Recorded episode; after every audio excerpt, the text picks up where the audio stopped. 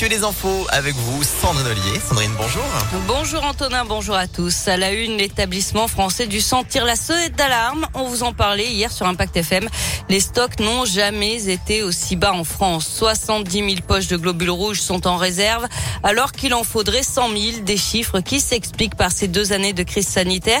Certaines collectes dans les entreprises et universités ont été annulées. Les personnels de l'EFS eux-mêmes ont été touchés par le virus et ont donc dû s'absenter. Pourtant, les besoins pour les patients sont toujours nombreux. Le docteur Brice Porot, médecin responsable de l'établissement français du sang dans le Rhône. Pour tous les patients qui ont besoin de transfusions, des transfusions régulières, ce sont des patients qui ont des maladies du sang, des patients qui ont des cancers, euh, qui ont besoin de chirurgie ou encore pour les accidentés de la route. Eh bien, la transfusion est vitale et donc seuls les dons, seule la mobilisation des donneurs, eh bien, va permettre de maintenir ce, ce système transfusionnel en France. Chaque jour en France, ce sont 10 000 dents qui sont nécessaires et dans notre région euh, Auvergne-Rhône-Alpes, ce sont 1400 dents par jour et donc euh, c'est vraiment une mobilisation sur la durée qui est indispensable. Et le FS appelle donc à la mobilisation de tous les citoyens pour donner son sang. Il faut avoir au moins 18 ans, peser 50 kilos. Le passe vaccinal n'est pas obligatoire.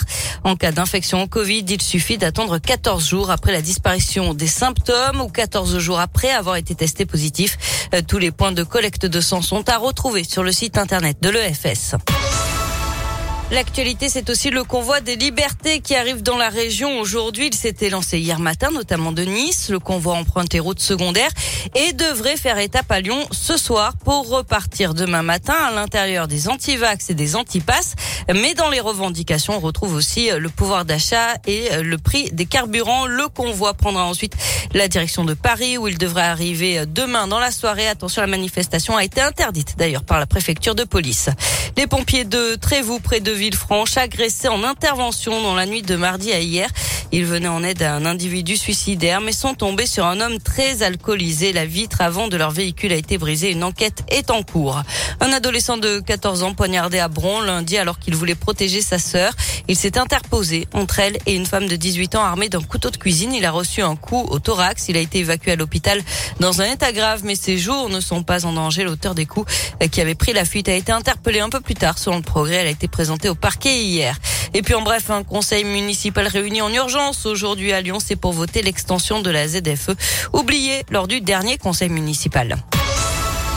On passe au sport avec les JO de Pékin et la déception pour Alexis Pinturo, le skieur de Courchevel, est sorti de la piste lors de la manche du slalom du combiné ce matin. Pas de médaille olympique donc pour lui. Le compteur reste bloqué à 6 pour l'équipe de France, une en or et 5 en argent. Ce matin, le Français Merlin Surgé a terminé à 5e du snowboard cross. Et puis en foot, un départ à l'OL, celui de Sherdan Shakiri. Le milieu de terrain suisse, arrivé à Lyon l'été dernier, s'est engagé avec Chicago, un transfert de 7 millions d'euros.